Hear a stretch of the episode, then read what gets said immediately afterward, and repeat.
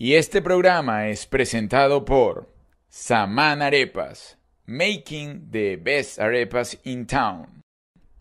Mara mía, sin social, sin inicial y lo pagas poco a poco. Pierini Aesthetic, cirugía plástica, Metan Spa, inyectables y láser. Wingate, Miami Airport. Expa Global, una forma segura de generar ingresos. Júpiter, agencia creativa, tu agencia de marketing.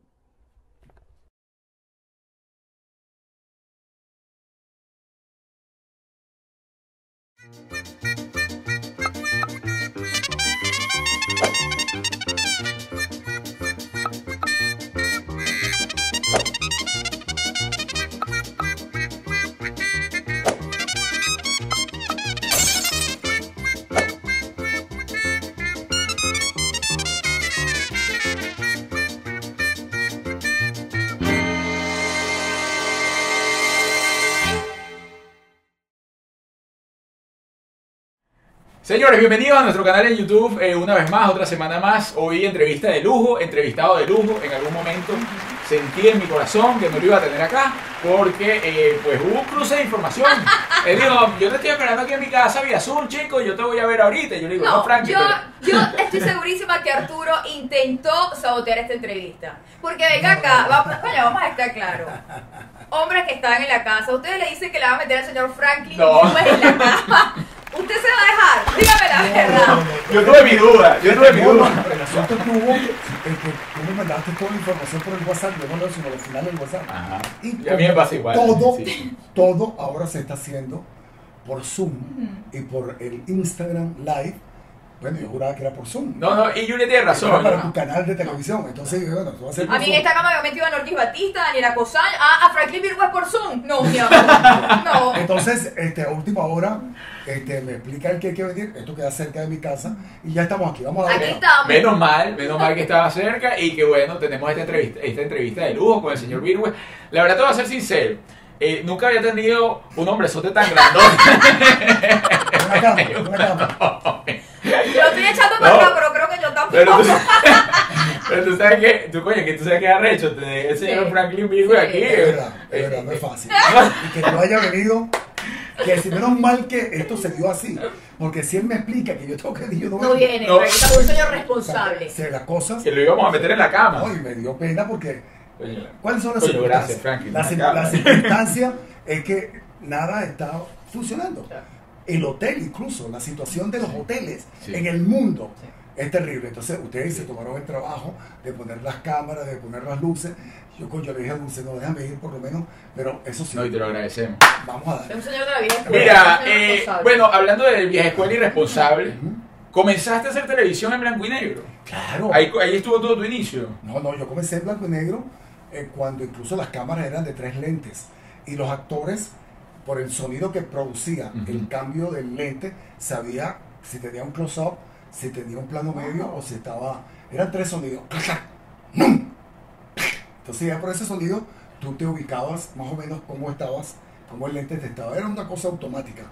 Tú sabías qué cámara mirar y decías No, no quién miraba estaba- cámara, Ajá. pero sabías tú cómo estaba. Ok. ¿Cómo plano más abierto, si si estaba estaba muy cerrado, estaba un close-up, un semi-close-up, y si estaba el- el- la cámara de, del medio. Es decir, tú manejabas de acuerdo al sonido de los lentes Ok. el, el- el- el- movimiento que estabas haciendo. Y este, la televisión era mucho más reducida, había Ujú. pocos exteriores y todo se resumía a estudio. Y los elencos eran mu- mucho más pequeños.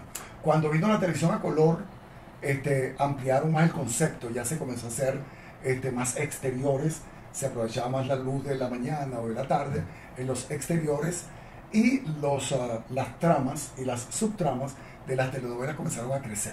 Franklin, ¿y tú sientes, tú sientes que tú sufri- sufriste, digo que estuviste en todos los procesos, porque pasaste a hacer esa televisión que tú dices como bien chiquito? Rosalina, tú, tú sabes que yo te aprecio mucho, ¿verdad? Prométeme que si yo te quito la mano de tu boca, tú no vas a Luego gritar.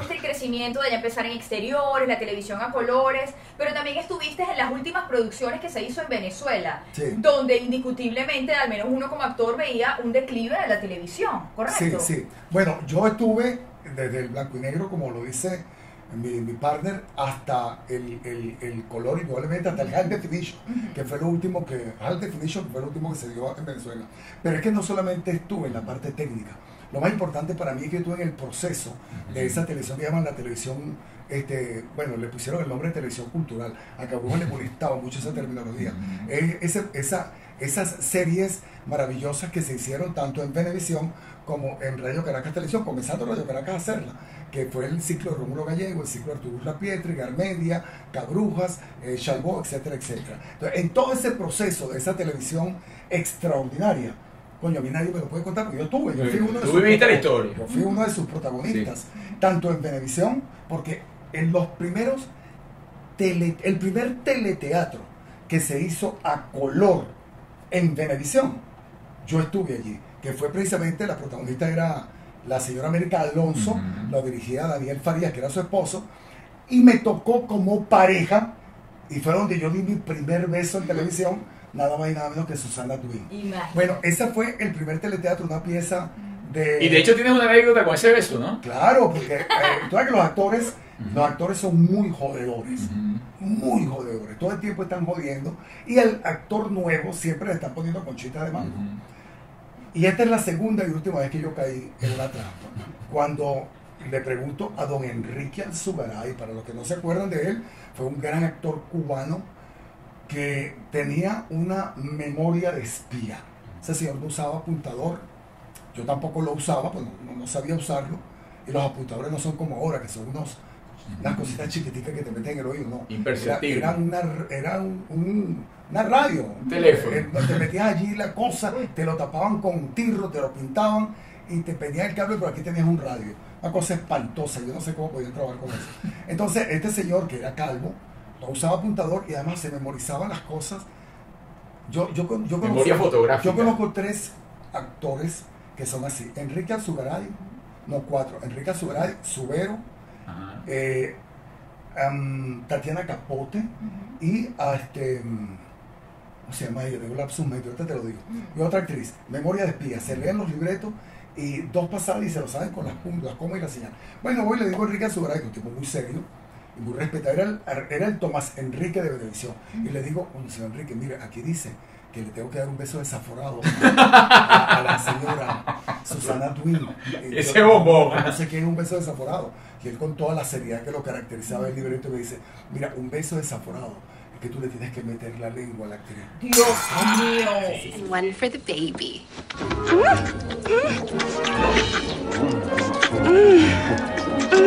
Cada vez que te pongan beso desaforado, métale la lengua. Además, a Susana, ella es una actriz que- Le encanta esa vaina. del método. Es el método, cuando te dicen que es un actor del método, una actriz del método, es que son actrices o actores estanislavskianos. Yo, coño, no, esas palabras mayores. Además, a Susana Intensa, le gusta vivir su le cosa al máximo, claro. A ella le gusta los besos con lengua. Claro. Y coño, me lo está diciendo, me lo está diciendo nada más. Y su garay, papá. Y no, ahora cuando dijeron cinco de acción. ¡Bum! Hasta acá. Coño, Susana era zurda, yo era zurda. Da un paso atrás, pega un grito y me metí una cachetada. No, ay, señora Susana, perdóneme, señora Susana, ¿qué dice? Y ese fue tu estreno de ¿Qué beso en. Sí, sí. Pero ¿por qué me metiste la lengua?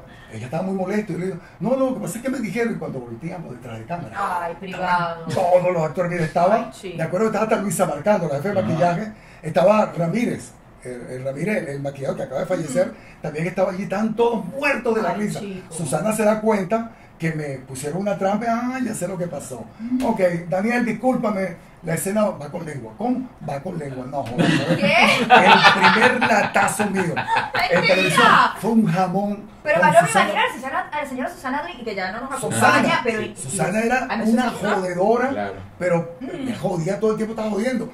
Y cuando se da cuenta que me engañaron, ella me respalda y el, eso fue una lata para la Apasionada. Hubo, hubo química, entonces, hubo química. claro, Sí, si no, ella, ella era, ella era mi pareja Sí. en, la, en, esa, en ese teleteatro, Claro. que fue el primer teleteatro que se grabó en colores para la televisión en Venevisión. Después que yo salgo de, de Venevisión, Llámese teleteatro, teatro en- eh, transmitido por televisión. nosotros lo llamamos teleteatro. Ah. Luego, este, de Venevisión, yo arranco para, eh, me, me contrata Radio Caracas Televisión, eh, aún estando contratado con Venevisión. Ujú. Me acuerdo que la multa que pagó... Se peleaban. se peleaban por los actores, pero la, eh, Radio Caracas pagó 250 mil dólares, eh, bolívares, que era la multa que, que había que pagar por yo haber roto un contrato con Ujú. Venevisión.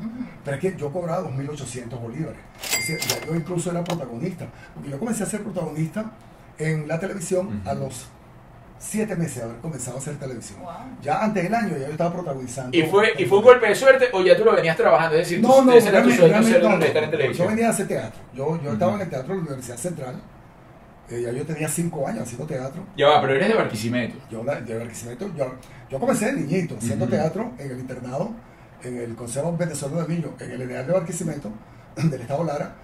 Yo estaba en los actos culturales del internado. Yo tenía 10 años, pero yo estaba montado en, en- ¿Internado por mala conducta o porque te gustaba un, el- un niño de 9 años jamás este, el mala conducta. Simplemente había muchísima pobreza y era la institución era una maravilla. Claro, pero Sí. cuando llamas internado que no sales, ¿no? O sea, No, o sales- sea, yo salía los fines de semana. Eh, pero esa institución, el Consejo Venezolano del Niño, creado por el doctor, eh, por Medina Angarita, en primer Caracas, patria de libertadores, tierra de las bellas flores. luego este, procesado en la democracia con el doctor Raúl Leone, era una de las cosas más hermosas que produjo la cuarta, lo que llaman ahora cuarta república, yo lo llamo la época de la democracia, que era donde niños con problemas económicos eh, y, y de educación, allí los, los, formaban, los sí. formaban y salían grandes profesionales. De hecho, yo aprendí fotografía ahí. Y cuando yo llegué a Caracas a trabajar como fijo en la Torre de la Prensa, luego me convertí en reportero gráfico, gracias a las, a las clases que me dieron en, en el consejo. Era una maravilla el consejo venezolano. Entonces tú llegas a, a Caracas. Cuando llego a Caracas, comienzo a trabajar como fijo en la Torre de la Prensa, luego como reportero gráfico, estudio teatro en la Juana Sujo, luego con Gonzalo J. Camacho, luego en la Escuela Nacional, y de ahí me voy al teatro de la Universidad Central de Yo estoy Venezuela. cansado. Dios mío.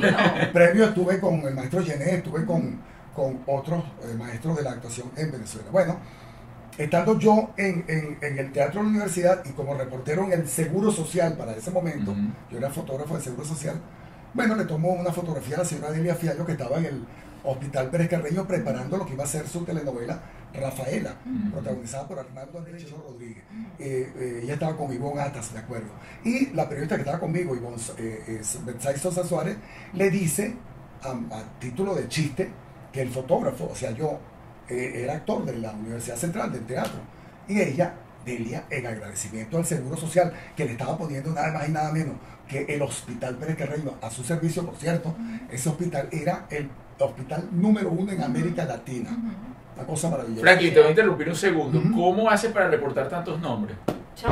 No recuerdo. Es insólito. Claro, o sea, es no. punto y seguido y Claro. letra por letra Es que cada no- uno de los nombres. Yo estoy escribiendo ahorita un libro, eh, aún no tiene título, pero ya es, es un libro que comienza del momento que yo nací y los hechos más importantes que ocurrieron eh, en el mundo y en Venezuela en los, en los cada 10 años.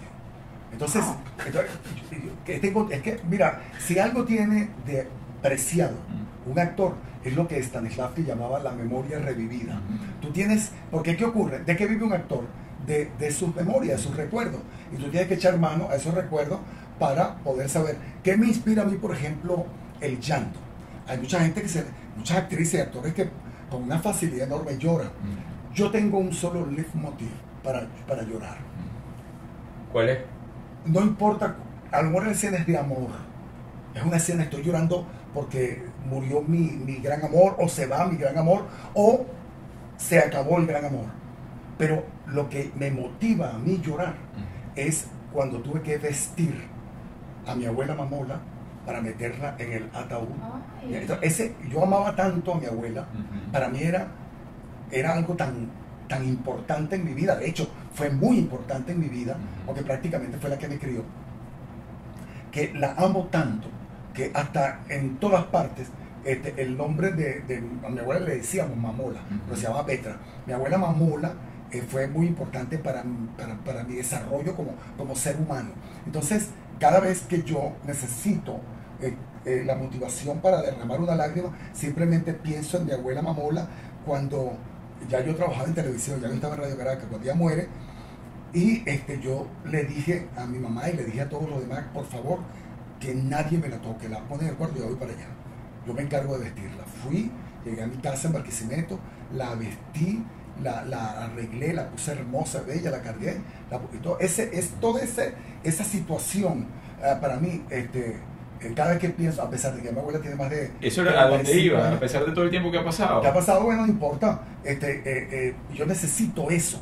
Yo necesito ese momento eh, conmigo para que entonces yo pueda llorar. No importa, la gente no lo sabe, que estoy llorando por mi abuela, y- pero eh, el efecto se produce para una escena de amor o lo que fuera. Entonces te decía, cuando yo voy a Radio Caracas, que, que se paga la multa de Venevisión, yo ganaba 2.000, Insólito. yo ganaba 2.000, yo- 2.800 bolívares mensuales en Venevisión. ¿Eso Siendo- qué era mucho o poco? Coño, eso era muchísimo, Muchísimo dinero para aquella época. Claro, eh, pero incluso pagaron 250 mil para la multa. Y él Sí, ganaba. pero yo, cobraba eso, pero yo cobraba entre 15 y 20 mil dólares en horas extra. Porque en esa época se grababa mucho de noche, de madrugada. Entonces yo cobraba esa cantidad de dinero y un carro, un carro chico costaba en esa época 100 mil bolívares. Y O sea, con un sueldo tú podías hacer lo que te diera la gana. tú comprabas tu carro, te mantenías a tu familia, Ujú. vivías bien, comprabas ropa, etcétera, etcétera. De hecho, ni siquiera necesitabas comprar ropa porque todo, en las empresas tenían intercambios con, con empresas. El intercambio siempre ha existido. Entonces, este, Radio Caracas me estaba ofreciendo 20 mil bolívares, de 2.800 a 20 mil, Oh. más las horas extra, etcétera, etcétera. Yo llegaba a cobrar hasta 40 mil bolívares mensuales en. Eras Eso era millonario. extremadamente. Bueno, el carrito que tenía, que me costó 6 mil bolívares, lo cambié por un LTD Landau. Compré el apartamento donde vivía mi ex esposa. Ah, Todo eso, es decir. eh, eh, Venezuela eh, Saudita, me como le decían. fui- no, no, pues, vivías tranquilamente, tenías mucho dinero, un mercado, tú hacías un mercado con 30 mil, con 30 bolívares, 40 bolívares. Una cosa eh, loca, ¿no? Entonces, este, cuando yo llego ya a Radio Caracas, entonces comenzamos a hacer, lo- el primer cuento que hice fue el de Mark Twain. Claro, disculpa, pero ya va. Tú me, que- me quedé en la historia cuando tú llegaste y dijeron, preguntaron por la persona que estaba tomando la foto, de, Delia Fiallo. Ah, perdón, Ajá. Delia, Delia dice que sí, que como no, como porque ella me quiere dar una oportunidad porque quiere probar quién soy. Y efectivamente a la semana me llamaron, me llamó Roxy Calona, me acuerdo. Y este, me dieron un papel que se llamaba Médico Número Uno. Y mi escena era con Arnaldo André, el protagonista. A la semana ya mi personaje tenía, tenía este nombre, el doctor Guillermo. ¡Qué Y era el, era el amigo personal, era médico, el amigo de, de- de Arnaldo. Y eh, se desarrolló toda una historia interesante. Yo incluso hasta renuncié a la fotografía porque yo, yo estaba seguro de que de ahí nadie me sacaba.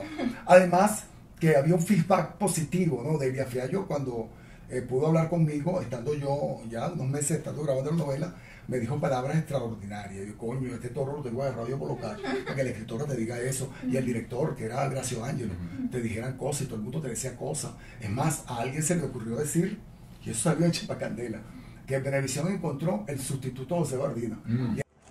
¡No acepto más respuestas idiotas! ¿Qué significa esto?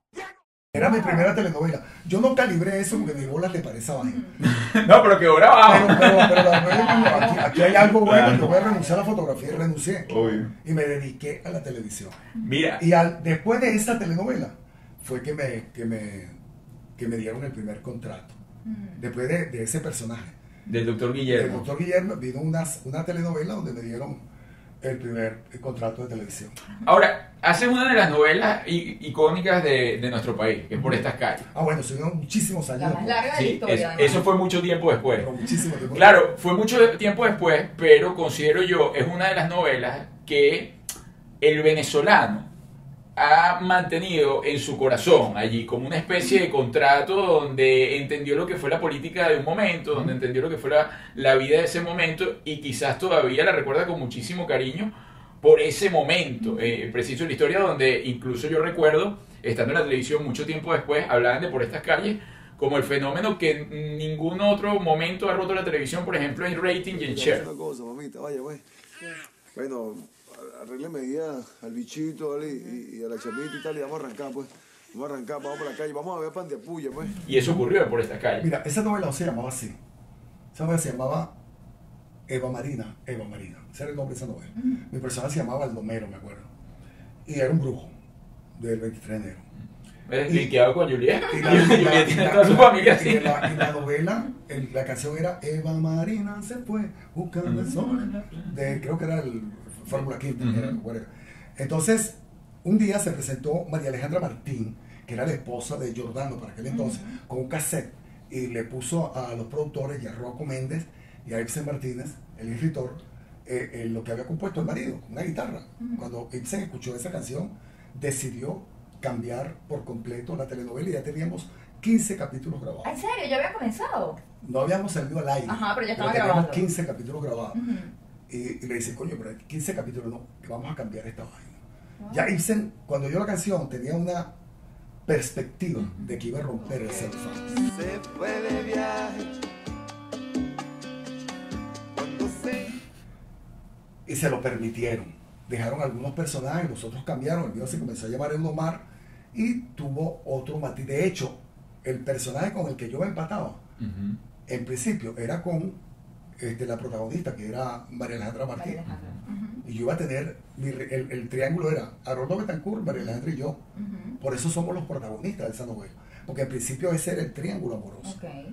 Cuando Ibsen cambia la novela, cambia mi relación con María Alejandra Martí y ya me convierto en el super pana de ella, pero me relaciona inmediatamente con la negra heroína con quien yo sí iba a tener relación en la novela claro. anterior, con. Entonces, bueno, a la semana de nosotros haber grabado, el, a la semana de haber salido al aire la novela, ¿tú estabas en televisión ya en esa época? No, todavía no. no. Bueno, cuando, cuando sale el primer capítulo al aire con el tema de Giordano, que fue un palo, que, que justamente ese tema relata todo lo que estaba pasando.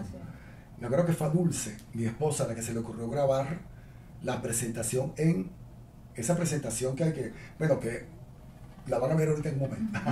esa presentación este, la, la produjo Dulce Lo que es la tapa. lo, lo que es la presentación de la novela, en, en la grabamos en, me acuerdo en Sabana Grande, y en algunos sectores del, del barrio.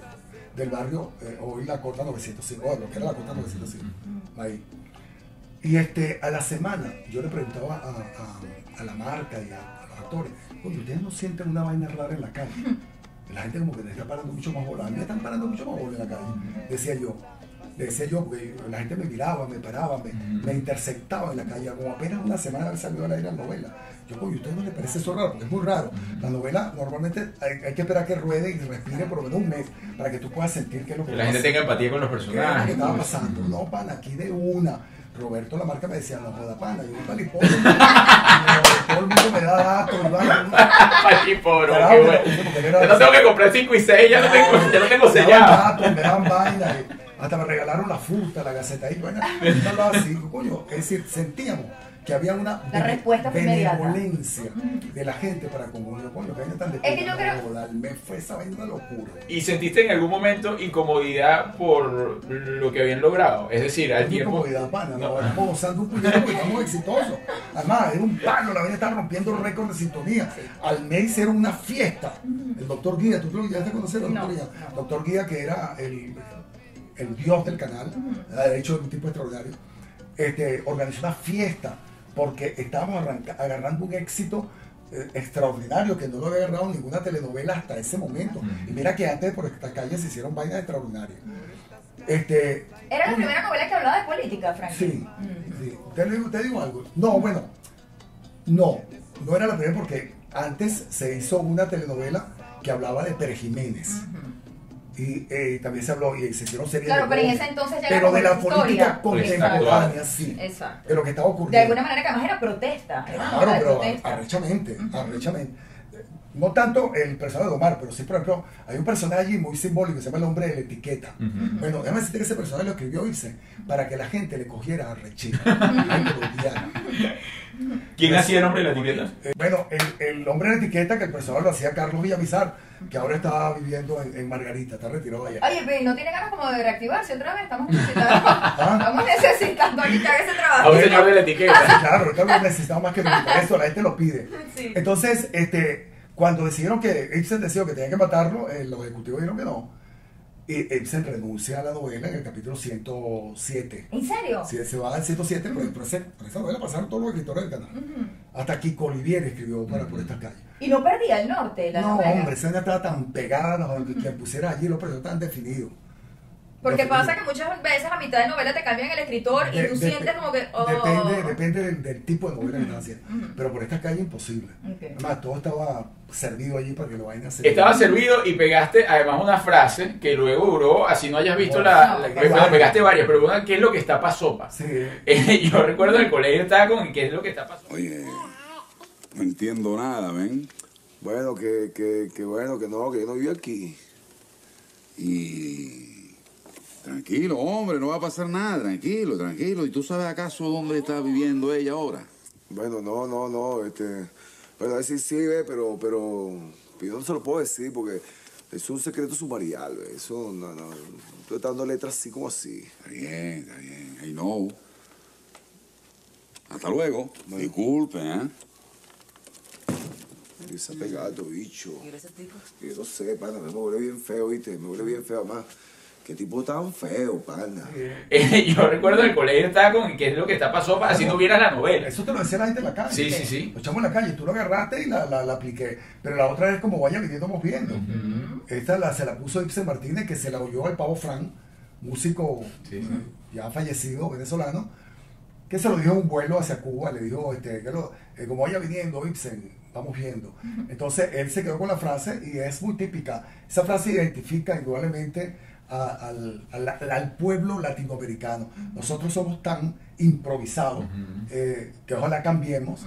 eh, eh, que como vaya viniendo, vamos viendo. Resolviendo sobre la marcha. aquí- exacto. No, aquí no aplica nada. no, aquí si tú no compras los pasajes y el hotel antes para ir con tus vacaciones, con tu chamo, te va a salir muchísimo más caro. Mira, ciertamente fuiste o, o eres muy exitoso y lo que me llama la atención es que arrancaste, ya nos vamos, ya nos vamos. ¿Cuántos, ¿Nos quedan cuántos? ¿20 minutos? 15 minutos. 15, Tiene una entrevista muy importante, Sí. por eso estamos apurados. Vo- Voy aquí con esta. Este, estuviste en la época de blanco y negro, pasaste a la época dorada de la televisión y ahora sigues montado en la ola, transformando lo que es la comunicación, que para unos ha sido muy difícil. Es decir, dejar que todo el mundo te asista, que te haga producción, que te hagan los videos, a decir, bueno, ya va, yo tengo que hacer los videos, yo tengo que hacer producción y yo soy el propio director de cada una de las escenas, lo que no venías acostumbrado, pero lo has logrado hacer. Eh, pero te has metido en la onda política. ¿Por qué decidiste nada más entrarle a la política y de repente, ojo, has hecho tus stand-up y tienes todo tu tema actoral, pero decidiste encarar de frente el tema con Venezuela? Bueno, ahora resulta que el Departamento del Tesoro de los Estados Unidos también metió en la lista de los ladronazos, de los ampones de cuello rojo, al pajuote hijo de Nicolás Maduro Moro. Siempre me preguntan si yo soy Guaidover. Yo respondo que no, que yo lo que soy es un venezolano angustiado por eh, que Venezuela recupere su libertad y su democracia. En este momento hay un solo órgano en Venezuela legal, que es la Asamblea Nacional. La Asamblea Nacional, con los diputados por los cuales el pueblo venezolano votó. El presidente de esa asamblea se llama Juan Guaidó y es, por cierto, el encargado de la presidencia de la República de Venezuela. Es decir, por ley, es legal, esa es la persona que está allí. Si en, esa, si en ese puesto está Juliet Lima, yo apoyo a Juliet Lima. Si está María Corina Machado, yo apoyo a María Corina Machado. Si está Antonio Ledesma, yo apoyo a Antonio Ledesma. Es decir, pero no está ninguno de ellos, está Juan Guaidó, yo apoyo a Juan Guaidó. Entonces, eh, porque, bueno, Venezuela eh, tiene- está en peligro definitivo de- desde hace unos años para acá, pero ahora más que nunca, sobre todo cuando pretende la dictadura este, montar un parapeto de elecciones para eliminar a ese único poder legal que existe, que es la Asamblea eh, ahorita en diciembre. ¿Y eh, ¿qué, hizo, qué hizo la tiranía? Compró diputados, los pasó para este lado. Es decir, todo lo que ha hecho la, la dictadura desde las últimas elecciones presidenciales hasta ahora son ilegales. Porque en las elecciones presidenciales nadie fue a votar. El porcentaje fue eh, menos del 30% de la población venezolana fue a votar, mucho menos del 30%. Eh, el voto en número fueron un poco menos de 3 millones de, de votos para tres candidatos, Bertucci, eh, Henry Falcón y Nicolás Maduro. Tres, tre- eh, el, el- el- el, eh, tres millones de votos. Eso no da los números los números porcentuales para tú elegir un candidato Sí, bueno, presidencial. pero Porque siempre ahí, una pero, cosa. pero la presidenta, para aquel entonces, y legítima también, del Consejo Nacional Electoral, Tibisay Lucena, le dio a Nicolás Maduro más de 8 millones de votos. Es decir, 8 millones de votos inexistentes. Por eso es que esa presidencia es falsa, es mentira. Y todo lo que ha venido de ahí para acá es falso, incluyendo los negocios que se hicieron con Rusia y con Irán. No, 100%. Ahora, a, lo- a donde iba, tú te viniste acá, eh, tú saliste de Venezuela hace cuánto tiempo? Vein- Voy a cumplir 20 años ahora. Es decir, eh, tú saliste justo cuando ganó Chávez. Sí, claro, pero yo fui a trabajar y a, y a estudiar teatro en Lee Strasberg, allá en Nueva York. Y, y- y, bueno, vi que había posibilidad de trabajo y le dije a Dulce, pues, vamos a yo todavía incluso estaba contratado en, en Radio Caracas, Dulce también, Dulce era la gerente de programación. Dulce es tu de- esposa. Eh, la- era para ese momento era la gerente de programación de exteriores de la, de, de, de- de- ¿cómo se llama? De Radio Caracas, de casting. Sí, de, de- no, era la, la gerente de programación de programas eh, exteriores, pues, Ok. como ha comprado afuera. Novela, ella fue la que compró Betty la Fea, por ejemplo para Radio Caracas. Entonces, este, renunciamos, renunciamos y nos fuimos a Nueva York. Lamentablemente, una semana antes de nuestro arribo a Nueva York, viviendo nosotros ya en Astoria, en Queen, coño, vino el atentado a las torres de, Wall Street. Y bueno, las cosas, el todo. mundo cambió, el Así. mundo cambió, la situación en Venezuela empeoró con Chávez y nos fuimos quedando, nos fuimos quedando, nos fuimos quedando, nos mudamos para Miami porque aquí se estaba haciendo telenovelas, nos fuimos quedando, nos fuimos quedando, nos fuimos quedando, nos hicimos ciudadanos, nos quedamos viviendo aquí. Es decir, no sí, saliste con, disculpa, no saliste con la intención de quedarte. No, yo quería regresarme después. Bueno, de hecho siempre estuviste volviendo. De hecho, Sí, una de las últimas estando novelas. trabajando acá, yo me decía al que mira, hay un personaje allá en Venezuela, en la novela tal, para que vayas a hacerlo. Hacía y me regresaba. Siempre estuviste bien Sí, presente. en todo Venevisión me, me alquilaba un apartamento o algo así, yo iba así, venía, iba. iba. ¿Cuánto tiempo tienes que no vas a Venezuela? Voy a cumplir ya 11 años. Ya no irías en este momento hasta que cambie el gobierno, correcto. Eso me mete preso. ¿no? Sí. Pero pronto vamos a ir a celebrar, Por Frank. cierto, Twitter, Twitter me suspendió, esta mañana me suspendieron. ¿Por qué?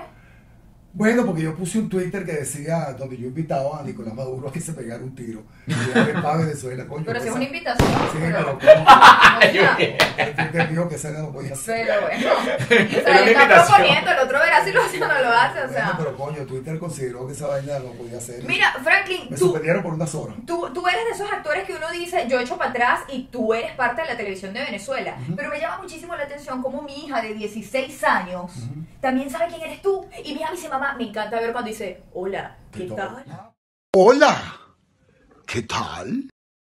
Hola, ¿qué tal? ¿Qué tal? Bueno, ahora resulta... Eso le encanta. ¿Cómo lograste tú hacer eso que no todo el mundo lo logra? No todo el de la vieja escuela logra Bueno, nos- romperse. nosotros ahora, este, Juliet, no tenemos otra plataforma para trabajar que no sean las redes sociales. Entonces, eso de hola, ¿qué tal? Eso, el venezolano. El venezolano es así. Nosotros te dice, epa, eh, ¿qué hubo? Epa, ¿qué tal? ¿Cómo está la vaina? Epa, ¿qué hubo? Eh, coño, entonces, ah, ¿cómo está la vaina, rico? Entonces, nosotros nos saludamos de esa manera. Nos decimos marico, la mujer le dice marica, Sí, sí. nos decimos vaina, ¿me entiendes? Esto es una manera muy folclórica de saludarnos. Y hola, ¿qué tal? Es típico y común en, en, en- en la conversa Claro, pero cuando- de los venezolanos. Lo que pasa es que yo le agrego, como actor que soy, un hola, ¿qué tal? Le agrego esas cositas que van pegando y ahí se quedaron. Claro, pero cuando, cuando iniciaste en tus redes sociales, imagínate que le ibas a poder llegar a ese otro público también. No, no, yo arranqué, mi, eh, eh, las redes sociales mías, este, desde el primer, cuando yo, cuando yo abrí mi primera Instagram, el objetivo mío era, eh, yo tengo lo- la serie de libros de Silvio D'Amico, que la historia del Teatro Universal de Silvio D'Amico. Yo quería, era, este, empezar a hacer este, anécdotas sobre la historia del teatro desde la eh, prehistoria hasta ahora, ¿no? Pero, este, la situación política y social de Venezuela me, me- ganó. Entonces empecé a utilizar mis redes sociales, Twitter, Instagram y el Facebook, eh, todo en función de la libertad de mi país. O sea, la diferencia, como le decía yo a una, a una amiga, sigue siendo mi amiga Mariche, sigue siendo mi amiga. Eh, ahora es presidenta del MAS, del Movimiento al Socialismo Wow. un partido el que yo considero que es un cascarón vacío. Entonces, este, la diferencia con eh, los políticos es que yo no soy político, ni me interesa ser político. Si te ofrecen algún cargo, lo tomas. Pero te quiero decir que Hugo Chávez me ofreció a mí el Ministerio de la Cultura y yo lo rechacé. Ni siquiera fui a la entrevista que era en Miraflores a las 2 de la madrugada. No fui. A, a las 2 de la A las madrugada. 2 de la madrugada la cita en Miraflores y quien me... No se quería que era, no quería abusar de ti. Porque estaba a las 2 de la mañana, ese No, creo, no creo. Pero quien me invita a, a- a reunirse conmigo fue José, ¿te acuerdas de José? Claro. Pero José y a través de José Bueno, José lo sí pactó, ¿no? Sí, José momento. lamentablemente, en Sí. los últimos años de su vida, estuvo muy identificado con el chavismo. Eh, José me, me, me, me da la noticia que el presidente Chávez quería que yo fuese el ministro de la Cultura y que la reunión iba a ser a las 2 de la madrugada porque creo que estaba un, yo no sé si estaba un embajador o un primer ministro de X país aquí en, en, en, en- en Caracas, allá en Caracas. Y yo le dije que no. Y gracias a Dios no fui porque si no, en este momento habría fotos mías con. Claro. claro. Pero bueno, eh, lo que te quiero decir con esto es que no soy político y no me interesa. No la, la ciencia política como tal es maravillosa. La ciencia política es extraordinaria. Lo que son una mierda son los políticos, Sí. eh, en su mayoría, que la utilizan para Beneficio propio. ubicarse en la ubre para chupar de esa mujer hermosa que se llama Venezuela. Mira, para ir cerrando, Franklin, porque tenemos el premio, el, el- el tiempo allí cortico, ¿no? Y el premio también. Oye, tiene, ¿cuántas veces te has casado? Me he casado dos veces. La primera fue con Daisy, que hoy te puedo decir, de, bueno, hoy siempre, es mi mejor. Tú me preguntas cuál es tu mejor amigo, te digo Daisy. Daisy. De hecho, cuando yo me divorcié, yo me casé cuando yo era fotógrafo. ¿Tienes hijos con ella? Sí, claro, mi hija Yelice, que es periodista también y vive en Portugal, tiene mi nieto Andrés. Este, Daisy, Daisy, yo me casé con ella cuando yo era office boy en la torre y después fotógrafo. Ella era la recepcionista. Este, um, me caso con Daisy, nací- me, me mudo del 23 de donde yo vivía y ella vivía en, en las, en la, ella vivía en, en, en Lídice, nos mudamos para, para los Chaguaramos, mi hija es chaguaramera. ¿Cuándo decido, cuándo decide Daisy eh, ponerme la maleta y que me fuera? Cuando te descubrió lo de Elba. No, eso, eso Ah. No, fíjate que Elba, Elba, sí, formó parte de eso lo de Elba. Pero antes de Elba, eh, eh, eh, yo no supe, vieja, yo no supe calibrar el éxito. A mí el éxito me llegó de pronto. O sea, yo venía haciendo teatro, porque el teatro era otra cosa. Y comencé a hacer televisión y de repente yo comencé a ser famoso. A comen- a- a la gente comenzó a reconocerme. Entonces, coño, las misas salían, querían salir conmigo, las actrices... El famoso que jode, ¿no? Y las modelos, y yo, coño, aquel mujerero, man. Y empecé a tener relaciones con aquel poco de mujeres.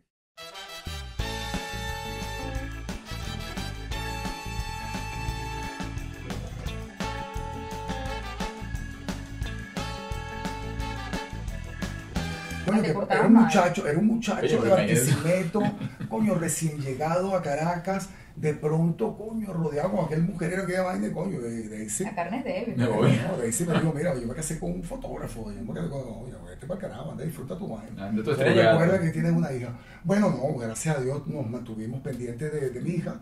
De hecho, después que yo me divorcié, yo le compré el apartamento a, a- a Daisy. Daisy cuidó a mi hija Jessica.